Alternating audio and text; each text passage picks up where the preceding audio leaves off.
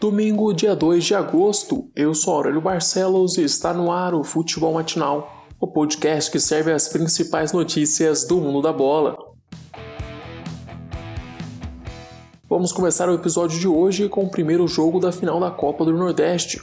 O Ceará saiu na frente na disputa da Champions League. O Bahia até que começou na frente com o gol de Fernandão, mas dois minutos depois Fernando Sobral marcou para o Vozão e no segundo tempo os comandados de Guto Ferreira viraram o jogo com gols de Kleber e Matheus Gonçalves. Placar final: Ceará 3, Bahia 1. O próximo duelo da final vai ser realizado na terça-feira às 9h30 da noite no estádio de Pituaçu. O Ceará pode empatar ou perder por até um gol de diferença, que mesmo assim garante o título da Copa do Nordeste.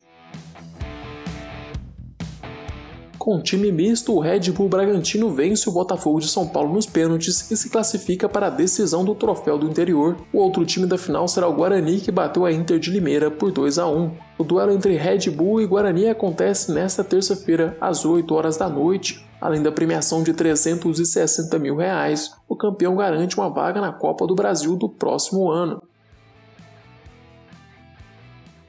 Em Minas, o Cruzeiro atropela a Patrocinense e vai à final do Troféu em Confidência. Ramon, Robertson e Maurício marcaram os três gols da partida. A outra semifinal vai ser entre Uberlândia e Boa Esporte. O duelo acontece hoje às 7 horas da noite no estádio Parque do Sabiá. O campeão do Troféu em Confidência pode assegurar uma vaga na Copa do Brasil do próximo ano, caso o Minas Gerais tenha uma quinta vaga. O Cruzeiro já está garantido na competição por conta do ranking da CBF.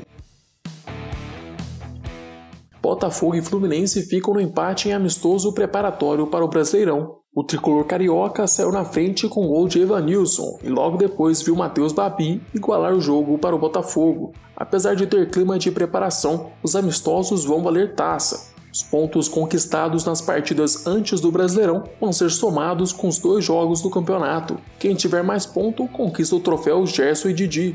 No momento, o Fluminense soma 4 pontos e o Botafogo apenas um. A equipe alvinegra volta a campo no próximo domingo, dia 9 de agosto, às 11 horas da manhã, contra o Bahia no Newton Santos, pela primeira rodada do Brasileirão. Já o tricolor estreia na competição no mesmo dia, às 7 horas da noite, contra o Grêmio em Hélio Dourado. Agora vamos para o nosso giro de notícias internacionais. Em Londres, o Arsenal venceu o Chelsea por 2 a 1 e conquistou a Copa da Inglaterra. Os Blues saíram na frente com um belo gol de Pulisic aos 5 minutos do primeiro tempo.